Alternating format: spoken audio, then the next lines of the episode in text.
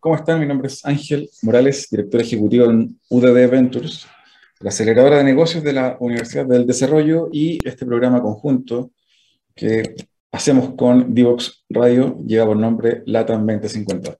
En esta oportunidad, em, abriendo el 2022, vamos a estar conversando em, sobre un tema sumamente relevante, tiene que ver con eh, energía, em, infraestructura, marco regulatorio en torno a la electromovilidad, proyectos en torno a la electromovilidad, eh, desafíos técnicos de la electromovilidad y obviamente eh, sabemos por eh, los medios de comunicación que Chile se posiciona hoy como el país con la mayor flota eléctrica en Sudamérica, lo cual trae consigo enormes desafíos de infraestructura, obviamente, más aún cuando el gobierno ratifica la Estrategia Nacional de Electromovilidad y esto nos lleva a eh, asumir retos de diverso tipo. Bajo ese contexto, entonces, hoy hay empresas tecnológicas que están siendo parte de este proceso eh, y eh, de ello nos va a estar apoyando, o en ello nos va a estar apoyando el invitado de hoy para comentar justamente estos temas. Al regreso de esta breve pausa musical, vamos a estar con nuestro invitado del día de hoy, a quien voy a presentar en unos minutos más. No se lo pierdan.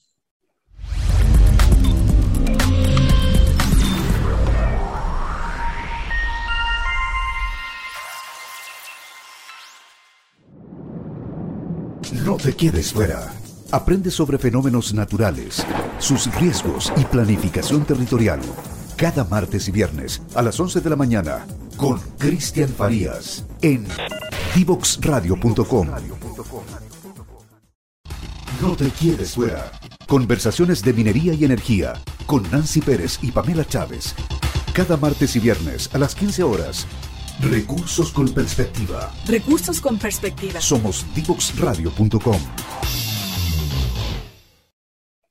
Bien, ya estamos de regreso en esta oportunidad. Como les comentaba, vamos a hablar de electromovilidad, tendencias, desafíos, todo lo relativo a, esta, em, a este cambio de paradigma en la manera en que también las ciudades, los ciudadanos se movilizan, se transportan. Y en ese sentido, eh, hoy eh, invitamos a Jesús Tello, quien es desarrollador, eh, desarrollador comercial de electromovilidad y negocios solar en Siemens. Bienvenido, Jesús. Buenos días, Ángel. Buenos días a The Best Blog Radio. Gracias por la invitación. Bien, siempre, Jesús, comentamos un poquito la historia del invitado para saber con quién eh, estamos conversando y, así un poquito entrar en materia. Eh, cuéntanos un poco eh, de ti, cómo llegas hoy también a la empresa en la que te encuentras. bueno, Ángel, esto parte, bueno, yo me gradué de la Universidad de la Escuela de Ingeniería Julio Gravito como ingeniero eléctrico en el año 99. Eh, ahí salto a una empresa pequeña donde, donde es mi escuela, que se llama Automatización Avanzada SA. Ahí me, hago como ingeniero de proyectos en el área de automatización de sus estaciones eléctricas, donde ahí comencé a conocer eh, un poco el tema de los protocolos, interoperabilidad, el concepto, eh, pero en el ámbito, digamos, de comunicaciones con sus estaciones eléctricas. ahí estuve tres años aprendiendo, desarrollando proyectos y en el año 2002 de hecho, mañana cumplo 20 años en Siemens, en el año 2012, el 4 de marzo. Eh, entró a Siemens Colombia como ingeniero internacional, eh, donde me delegan a diferentes países a viajar. Uno de ellos es España. Y ese mismo año, pues, una corta carrera casi en Siemens Colombia, me, envían como ingeniero experto a, colaborar con los proyectos de nuestros colegas de Siemens España. Y ahí empieza una aventura en lo que es en el continente ah, europeo, eh, de estar tres años yendo y, yendo y viniendo, colaborando en proyectos donde las EPCs españolas pues trabajaban en diferentes países, continentes. Eh, y luego ya en el 2005 al final me radico totalmente en Siemens España.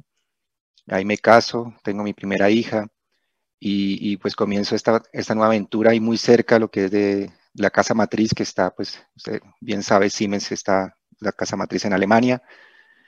Eh, y ahí estoy hasta el año 2012, donde me sale una nueva oportunidad, una linda oportunidad de trabajar en Siemens Chile, eh, casi, digamos, eh, números redondos, porque también este año cumplo 10 años en Chile. Eh, y bueno, así comienza, digamos, mi aventura en lo que es la, en la empresa, en la compañía Siemens. Cuéntanos un poquito sobre los primeros pasos, por allá por el 99, que nos contabas, tiempo en el cual, claro, todo este tema de la transformación digital, electromovilidad, era un tema que todavía ni, se hablaba, pues, ni, se, no existían, ¿cierto? En el mapa mental de eh, ejecutivos que trabajaban en diversas industrias, incluso ligadas a, tecnología. Eh, cuéntanos un poquito cómo, eh, cómo has visto esa evolución, a ti que te tocó verla desde el 99, año en el cual nacen empresas tecnológicas como Google, por ejemplo. O sea, ese es, un, es, un, es un momento de, de desarrollo entre el 97 y el 99, eh, un boom de, de, empresas tecnológicas, luego el 2000, 2001 viene, la, viene el estallido de la .com, eh, de la, burbuja de las empresas tecnológicas. Eh, cuéntanos cómo viste desde ese periodo el, el devenir del desarrollo tecnológico. Bueno, si hablamos en el ámbito de electromovilidad, obviamente en el año 99 no, no se hablaba, no, estaba en la cabeza de nadie, digamos, el término de electromovilidad. Eh, prácticamente casi 100 años dominando lo que es la, tecnología de, combustión interna, si llamamos de vehículos. Y yo empecé a tener eh, conocimientos de electromovilidad fue cuando estuve ya en Siemens España, por allá en el año 2009, eh, cuando me dieron la oportunidad de tener un auto eléctrico. Me acuerdo muy bien que era un Smart de la casa de Mercedes, que tenía un motor, de, un motor Siemens dentro y que también lo, lo, cargamos con un, un, cargador tipo Totem, que es lo que ustedes conocen como lo que está en, en, el, sector público, desarrollado con equipamiento Siemens. Pero en ese momento la electromovilidad es algo que estaba apenas naciendo, estaba, se estaba haciendo la criatura. Las normas internacionales para estos protocolos de interoperabilidad que hoy en día hablamos que es el concepto ahora que estamos un poquito frenados con el tema de la interoperabilidad y conectores y estandarizaciones, pues en el año 2009 estaban haciendo las normas, perdón, en el año 2005, 2009 se estaban haciendo las normas apenas para esto. Y, era un mercado muy, muy reciente y además que por el lado de los vehículos o los OEM de los vehículos, pues apenas también estaban apenas dudando. Bien, sabe, bien sabemos que uno de los frenos y las barreras ha sido también las baterías, que son muy costosas y pues ha frenado un poco un desarrollo final.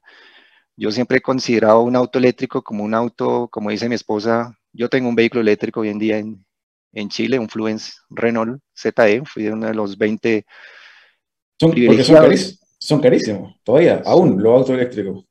Aún, pero eso tiende a, a, a tener un break-even más o menos en 2025. Esperamos que ya están casi a la par que los autos de combustión interna pero yo digo privilegiados porque la verdad ese auto ya lo amorticé eh, con un CAPEX incluso. Ya lo, pagaste, ya, se pagó. Ya lo, ya lo pagué porque tuve la suerte o la valentía de comprarlo en el 2016 a la mitad de precio. Y de ahí en adelante pues ha sido solo ventajas a nivel operativo. Pues sabemos bien las comparativas de un auto eh, de eléctrico comparado con, con una combustión interna. Además, eh, mi casa la equipé con energía solar, entonces también cargo con energía solar. Entonces, la verdad, eh, como bien mi esposa me dice que es un auto de juguete, yo lo yo privilegio sobre el otro. Tenemos otro un segundo auto, que es un, es un, un auto de probablemente el familiar para poder transportar a los niños. Y, mi esposa ama ese auto por el tema de transportar a los niños y, y, que no le va a poner problemas porque ya sabes, ¿no? Que el conector, que dónde lo cargo y estos son problemas que y barreras que poco a poco se van yendo. Eh, ah, eh, oye, hablemos, de ese tema que está, qué interesante, que es más doméstico, pero interesante sobre la, experiencia de usuario de un auto eléctrico, porque en general hay dudas, además que es caro, sigue siendo caro, ojalá que al 2025, como dices, tú cambie la, la curva y llegue a un precio eh, similar al, al, de un auto que usa gasolina. Pero las prestaciones, la, la experiencia de, de, usar un vehículo eléctrico en cuanto a la carga, cuánto, eh, cuánto, cuánto utiliza un vehículo. Eh, bueno, vamos a hablar de esto más en detalle en el segundo bloque, pero a ver si nos puedes contar un poco la experiencia. No, bueno, la experiencia, como te digo, yo comencé en el año 2009 tomando un Smart chiquitito, era Biplaza, un auto, y la verdad en esa época no tuve problemas. Hacía el recorrido entre Tres Cantos y Getafe, 70 kilómetros, y el auto tenía 90 kilómetros de autonomía, recuerdo. Y nadie me explicó en esa época cómo era, solamente era eh, separar el auto, lo hacíamos ahí en la oficina central de Tres Cantos y eh, de vuelta lo hacíamos de, de, la misma forma desde Getafe a Tres Cantos y yo solo lo que hacía era tomar el cable eh, y enchufarlo y se ponía a cargar, pero ya cuando yo lo recibía ya estaba cargado. Lo único era que uno se tenía eh, algunas recomendaciones mínimas en esa época era que pues mirara el límite, el, el, indicador de la batería si estaba completo. Había un indicador de autonomía que hablaba de 90 kilómetros y yo tenía 70. Y eso era una aventura porque recorrer la, me acuerdo, la M40 de, Madrid, pues eh, eh, tremenda autopista que andaban todos a 90, 100 kilómetros por hora, y a mí me tocaba andar a 70 kilómetros por hora en el carril de la derecha, pues, pero siempre sudando un poco la gota pensando en si llegaba o no llegaba al otro lado, ¿no? Y la verdad nunca tuve ningún problema, nunca ningún problema. Y ahora con el Fluence ha sido un poco lo mismo. Eh, algunas cosas, achaques eh, que uno pues tiene que aprender obviamente de cada marca, y así le pasa con todos los, los vehículos que a veces cuando empiezan a cargar en diferentes cargadores, los vehículos empiezan a comportarse de alguna forma, algunos vehículos bloquean los cargadores por algún el tema del protocolo, en fin, eso ha sido un poco de las experiencias que he tenido. Eh, yo tengo un auto que carga en un solo conector, eh, en corriente alterna, tiene un convertidor dentro de corriente alterna continua hasta 43 kilowatts de potencia, donde puedo cargar desde 2 kilowatts hasta eh, y en la casa, por ejemplo, hasta 2, hasta 7 kilowatts en AC, en corriente alterna, y en las calles, en los totem, puedo cargar en 22 kilowatts, o incluso en una electrolinera hasta 43 kilowatts, donde pues la verdad no he, no tenido la mayor problema. Donde he tenido alguna experiencia es en la temperatura. Sabemos bien que Chile pues es un país de, de, de temperatura, de estaciones, ¿sí? Y pues eso hace que en el verano el vehículo, eh, por un tema de que he aprendido por Nadie me lo ha, nadie me lo ha explicado, ni siquiera en la misma marca. Simplemente lo he visto en chats, en foros, que la temperatura pues, del vehículo sufre. Eh, las baterías siempre sufren y son vulnerables a las bajas temperaturas y a las altas temperaturas. Entonces, los, los autos eléctricos tienen un, un, control interno, que es el llamado el Battery Management System, el BMS, donde controla y vigila que las temperaturas de los vehículos estén en un rango y entonces en verano pasa que me tarda en cargar porque enciende el sistema de refrigeración para que baje la temperatura, entonces la carga se tarda cinco minutos, entonces eh, se demora un poquito más la carga, pero bueno, son, son, son de estas cosas que pasan y hay que aprender y hay que tener paciencia con todo. Son, son detalles finalmente. Oye, eh, cuéntanos para, para eh, hacer un doble clic en ese tema. Eh, respecto de eh, la, la, autonomía, la la, me imagino que el vehículo que tú, eh, el primero que tú tuviste, eléctrico, tenía, tiene eh, una autonomía que es distinta a la, que hoy tienen los vehículos eléctricos, por otro lado, y además también saber las mantenciones, como la gente que nunca, nunca ha estado cerca de un vehículo eléctrico, no está escuchando tal vez comentando en cuanto a, las a, a las mantenciones que hay que hacerles comúnmente eh, a ese tipo de vehículos también? Mira, eso es algo de las de los cuales eh, son ventajas, si llamamos en los autos eléctricos el tema de las mantenciones. Yo siempre, o sea, yo tengo la, la, gran oportunidad de comparar con el otro vehículo, como te digo, yo, yo tengo otro vehículo de combustión y sé cuánto se paga, eh, más o menos entre 200, 300 mil pesos, más o menos se paga una mantención de vehículo de combustión interna en Chile.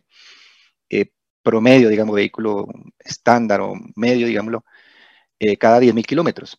Y cuando Renault me lo entrega, me dice que tú tienes que hacer una mantención de, de 15.000 kilómetros, cada 15.000 kilómetros, o cada 20.000 kilómetros, o, eh, eh, o, cada 15.000 kilómetros, correcto, y pago casi 70.000 pesos.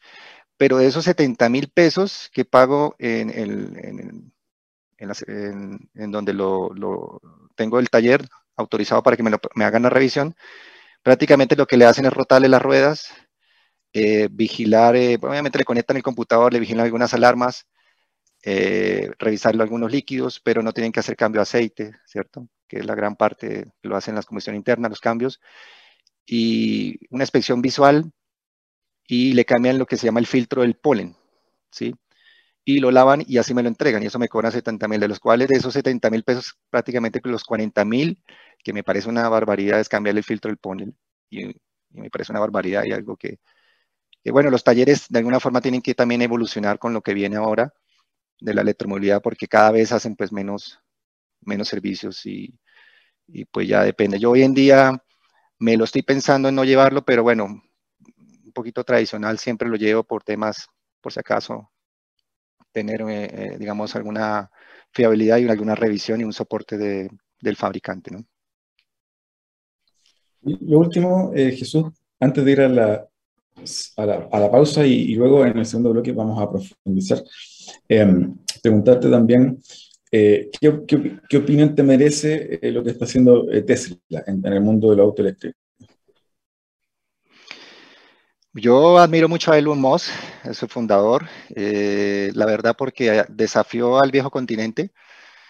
Eh, yo recomiendo unos, hay dos videos que se ven en el canal alemán, eh, donde lo graban el año 2010 y muestran cómo el Tesla Roadster entra en medio del corazón de Alemania, andar, eh, en medio de los gigantes, las gigantes eh, marcas, digamos así, alemanas, eh, y ponerle un poco acá el, el pie, digamos, a, a estos gigantes eh, que acá estaba el auto eléctrico. Ya está, es una realidad.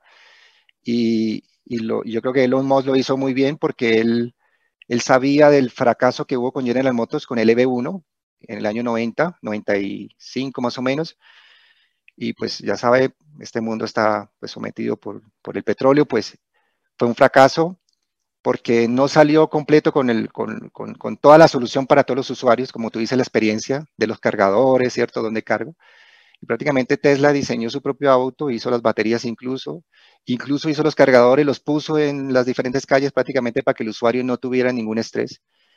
Y bueno, ha sido un éxito de la forma como lo ha hecho. Eh, ya quisiera tener un Tesla, es el auto, digamos, de mis sueños de tenerlo. Eh, sentir esa aceleración que tiene, pues lo veo en videos, no lo he podido todavía conducir. Eh, pero, pero es admirable lo que está haciendo Tesla y, no solo en eso, sino en otros ámbitos como el aerospace, ahora los teléfonos celulares, lo que viene. En fin, es una, una para mí es una, una empresa que ha puesto, digamos, un pie eh, en el mundo y, y, los grandes y las grandes empresas tradicionales les ha tocado de alguna forma someterse a esa tecnología y también migrar eh, algo que Elon Musk en su cabeza tenía y nadie creía en ese momento que en el 2010 lanzara el Tesla Roadster y, y hoy en día pues ya es un, es un éxito total. Jesús, te quiero invitar a una breve pausa musical. Vamos a volver para conversar de electromovilidad Así que no se despeguen, volvemos en unos minutos con Jesús Tello de Siemens.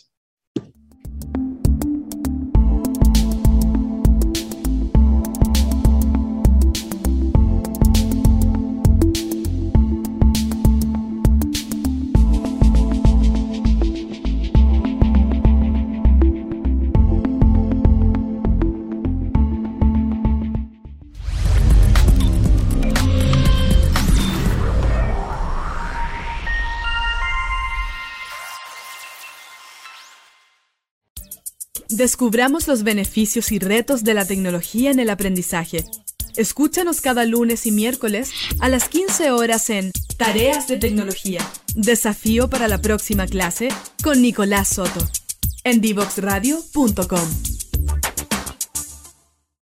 Bien, estamos de regreso con Jesús Tello de Siemens, quien está a cargo de temáticas relativas a, a electromovilidad, el tema que nos convoca hoy hablábamos con Jesús de la experiencia que tuvo eh, teniendo un vehículo eléctrico que eh, todavía, como comentábamos, sigue siendo un poco caro para la realidad local al menos, pero él, Jesús nos comenta que hacia 2025 eh, pudiese, pudiese llegar a un precio más o menos cercano a lo que comúnmente se paga por un vehículo de gasolina. Cuéntanos un poquito de, eso, Jesús. ¿Cuáles son las tendencias que están mirando en electromovilidad? ¿Cómo está viendo Siemens este, el futuro de esta, en estas materias?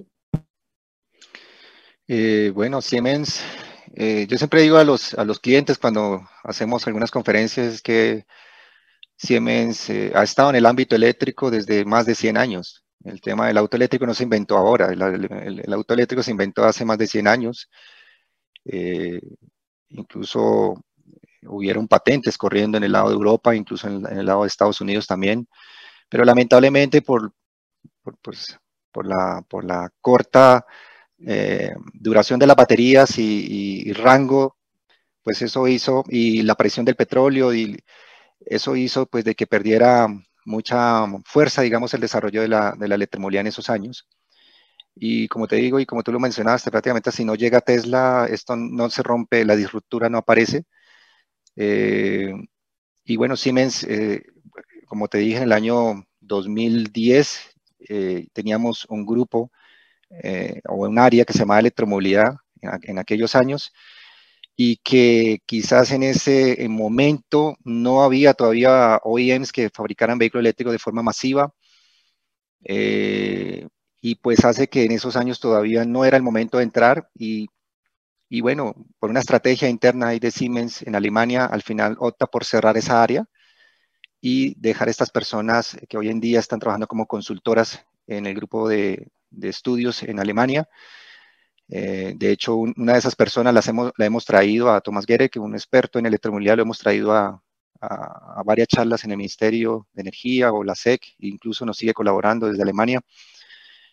Y bueno, Siemens está desde el año 2000, 7 comenzó pues a desarrollar productos en América con los Wallbox, los cargadores de residenciales, y Europa pues toma y dice, bueno, parece que la electromovilidad ya llegó ahora sí, ya las tendencias se marcan, eh, toma muy en serio y vuelve otra vez a la carrera y aparece Siemens de nuevo con todo su portafolio de cargadores, desde cargadores residenciales para los mercados con las normas ISE y, la, y UL, eh, desde cargadores residenciales pasando a cargadores de corriente directa, mucho más rápidos, eh, cargadores públicos en AC y, bueno, pues eh, terminando en cargadores para depósitos, por ejemplo, electroterminales o camiones, para buses o camiones, cargando ya hasta potencias de 800 kilowatts, pues inclusive en modalidad no solo enchufables, sino en modalidad también tipo pontógrafo. Y bueno, ya tenemos proyectos en, a nivel mundial, eh, en diferentes ámbitos y bueno, estamos corriendo y, ayudando desde las diferentes oficinas y sucursales y regiones porque tenemos más de 200 oficinas a nivel mundial donde está Siemens presente y eso hace que, que podamos eh, eh, impulsar más la electromovilidad y bueno, Siemens Chile no es ajeno a eso porque lleva casi 114 años presencia en, en Chile y eso no es menor. Donde hay, un, hay una anécdota en las, en salitreras en el norte había llegado un pequeño tren eléctrico de Siemens, que me lo mandó un gran amigo, eh, y no tenía ni idea que ya había productos eléctricos de movilidad eléctrica eh, en Chile. Y, bueno, es, una anécdota pequeña, pero bueno, ahí estaba Siemens siempre presente en, este tema de electromovilidad. Eh, Jesús, en esa línea, preguntarte también un poco tu visión en torno a ¿Cómo crees tú que eh, se va a comportar, se va a seguir comportando el consumo de vehículos eléctricos em, al futuro, más allá de esto que nos contabas del precio? Eh, ¿Tú crees que hay o está dándose una conciencia por parte de, los, eh, de, las personas de usar vehículos que no contaminen o, hay otras razones o cuáles son los incentivos? Muy buena pregunta, Ángel. La verdad, cada persona se motiva por sus propias ideas, ideologías, pasiones. Y una de las cosas que yo llegué a la electromovilidad fue por mi pasión a la, electricidad. Yo soy ingeniero eléctrico. Pero hay otros que se motivan por temas ambientales, medioambientales. Yo, por ejemplo, en el grupo de Renault, de estos 20 usuarios de Renault, yo me, yo me hablo mucho con ellos. Y bueno, hay de todo. No hay ingenieros eléctricos, hay, hay también eh, de todas las carreras. Eh, y ellos me cuentan que llegaron por el tema de la sustentabilidad, de, no contaminar, eh, y bueno, muchas personas llegan de alguna u otra forma, pero el gran sector, lamentablemente, eh, no todos llegan por el tema de la sostenibilidad, llegan más por el tema de incentivos. Bueno, ¿qué incentivos hay para yo ingresar? el auto, el CAPEX de un auto eléctrico está muy alto. ¿Qué me ofrece la, regulación? ¿Qué me ofrece los gobiernos? a nivel de incentivos para yo poder adquirir un vehículo eléctrico y entrar. Y que tampoco sea tan estresante de alguna forma, ¿cierto? Y tener eh, como la experiencia de dónde voy a cargar, si hay infraestructura de carga, todas estas cosas que pues para las personas salen de, su zona de confort, porque prácticamente lo que hace la, gente dice, bueno, yo, bueno, y lo digo como experiencia, mi esposa toma su auto de combustión porque es su zona de confort, pero cuando ella coge mi auto eléctrico, eh, ya se pone como un poco tensa pensando que si me va a durar la batería, que si no, entonces ya empieza ese estrés y, muchos de los usuarios pues eh, piensan primero que no, que no me vaya a impactar en mi zona de confort y, precisamente los pocos arriesgados son los que se lanzan y empiezan a experimentar, pero yo les aseguro que la experiencia así es, es, como todo, ¿no? Uno se tiene que adaptar a las nuevas tendencias, a las nuevas tecnologías, pero yo creo que en corto tiempo van a, van a tomar eh, eh, y van a sincronizarse con esta nueva, esta nueva Jesús, hay, hay, un vehículo que, que, se hizo eh, medianamente conocido porque lo usó el ministro de, de, Ciencia y Tecnología acá en Chile, que es un, un Mercedes-Benz, un, perdón, un BMW, que es bien compacto y... El i3, sí.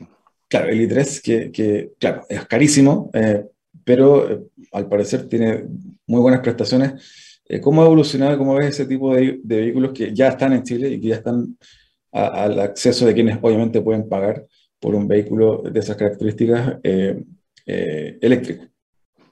Sí, definitivamente el BMW 3 es uno de los, de los autos de gama alta, llamémosla, de las grandes empresas que apostó y, lo puso a rodar en muchos países.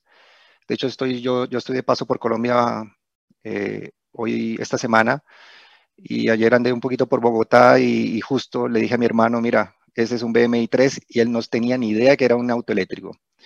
Y, y bueno, eh, es un auto de alta gama, obviamente el costo pues no es muy, no, no es tan adquisitivo como otros vehículos que ya están llegando. Eh, y pues ya se vende diferentes marcas europeas como marcas asiáticas, pues ya poco a poco van a empezar a ingresar vehículos eh, con diferentes precios al y al alcance pues, de las diferentes, del bolsillo, digamos, de las personas. Pero es un auto, no lo he probado, lo he testeado. Eh, yo también soy director de la Asociación de Vehículos Eléctricos AVEC y me cuentan mis colegas que lo han testeado que es muy rico el auto, eh, muy compacto y, eh, y, bueno, yo creo que el gabinete cuando tuvo estos vehículos yo creo que fue una muy buena opción. Definitivamente usa un conector CS2 combo europeo puede cargar en alterna en el mismo conector, tanto en corriente alterna como en corriente continua, así que es un conector muy versátil. Eh, y bueno, poco más de lo que conozco de ese vehículo. Buenísimo. Eh, Jesús, eh, te quiero pedir que nos vayas haciendo una especie de recapitulación de lo que conversamos hoy, tu visión respecto de futuro en torno a electromovilidad, los proyectos que tal vez se puedan comentar acá, que están en desarrollo de Siemens mismo, etcétera. Mira, yo creo que hay un tema que estamos trabajando hoy en día, como tú bien dices, la Estrategia Nacional de Electromovilidad ha sido pues aprobada eh, y va muy alineada, digamos, a los, a los intereses objetivos de todos, que es precisamente acelerar la electromovilidad para, para Chile y para el mundo. Y es que mm, los desafíos, eh, eso está corriendo muy, muy rápido, pero hay un tema, es la interoperabilidad.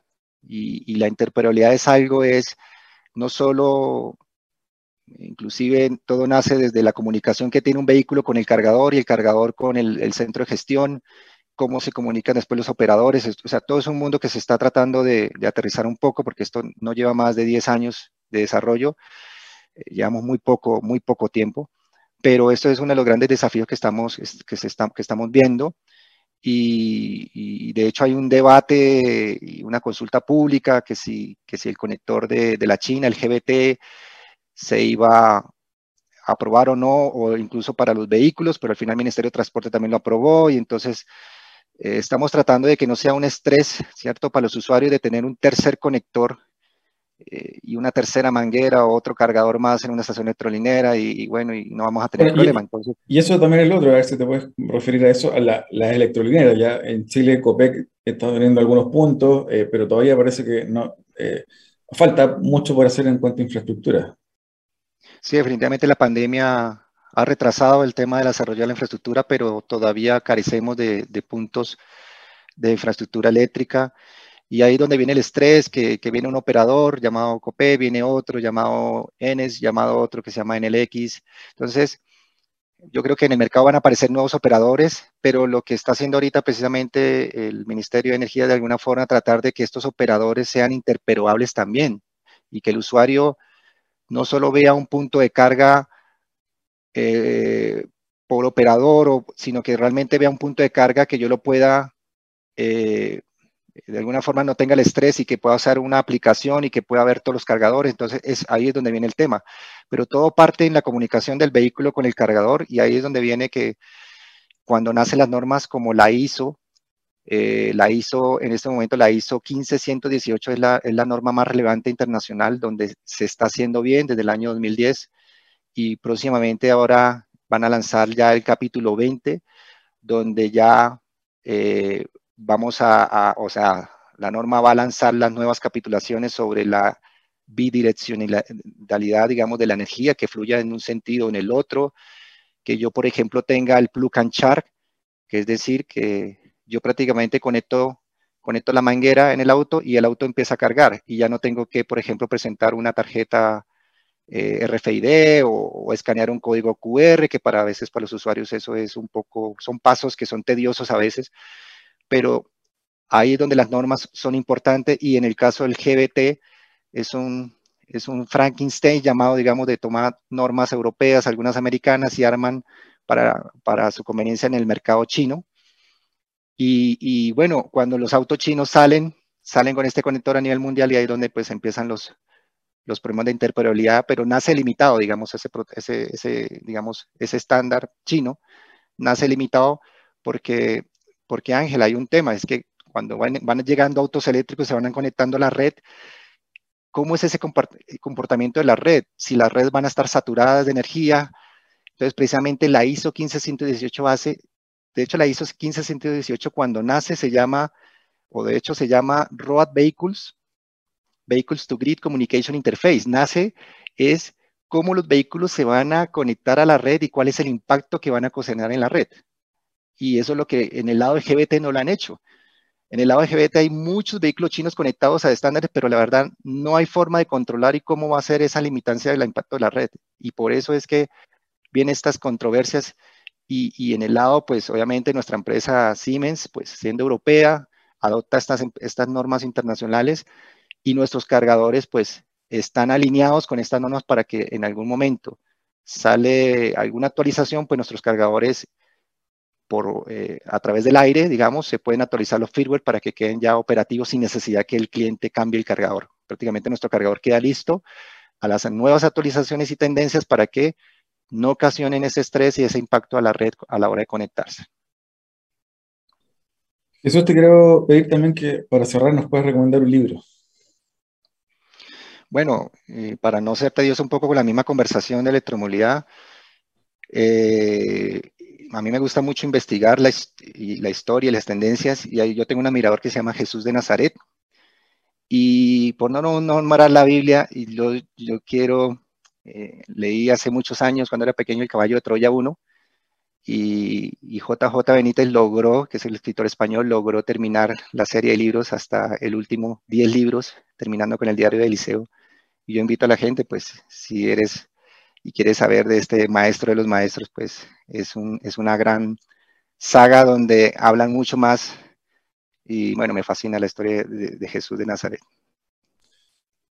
Te quiero agradecer el tiempo y la conversación, muy interesante, y espero tenerte en una próxima oportunidad acá para volver a conversar de estos temas de electromovilidad, interoperabilidad eh, temas que son de futuro, ciertamente, y que van a estar entre nosotros en los próximos años, eh, con más profundidad de lo que hoy lo están. Así que te agradezco y te eh, envío un abrazo y nos vemos en una próxima oportunidad. Gracias Ángel, gracias a, a, la radio que, por la invitación.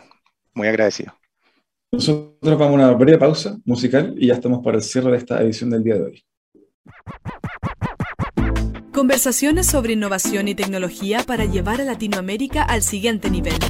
Nos conectamos cada martes y jueves a las 9 de la mañana en la TAM 2050 con Ángel Morales. Somos divoxradio.com.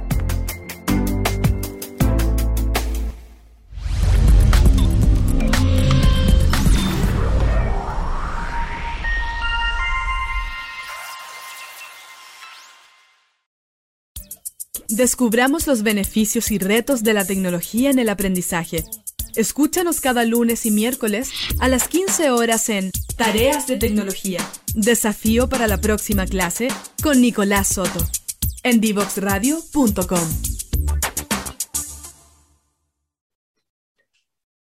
Bien, ya estamos para cerrar esta edición del día de hoy. Estuvimos conversando sobre electromovilidad, tendencias tecnológicas en torno a cómo nosotros, los seres humanos, ciudadanos de este país, que vamos a eh, usar eh, probablemente en el futuro vehículos eléctricos, eh, introducirnos, por, por ende, de manera más preparada al entendimiento de cómo se conceptualiza el desarrollo de prototipos y de, y de, y de vehículos, obviamente, eléctricos, y en ese sentido, cómo también eh, las ciudades empiezan a eh, reconvertirse de a poco, como ya está ocurriendo en algunas ciudades del mundo, pasar de, tener vehículos con combustible fósil a pasar a eh, utilizar vehículos con, uso, con el uso de electricidad. Y por lo tanto, por ejemplo, eso implica pasar en el futuro de tener estaciones de benzina tradicionales a electrolineras. Eh, todo eso va también transformando, modificando las maneras de comportarnos, de consumir, de movernos y de hacer ciudad.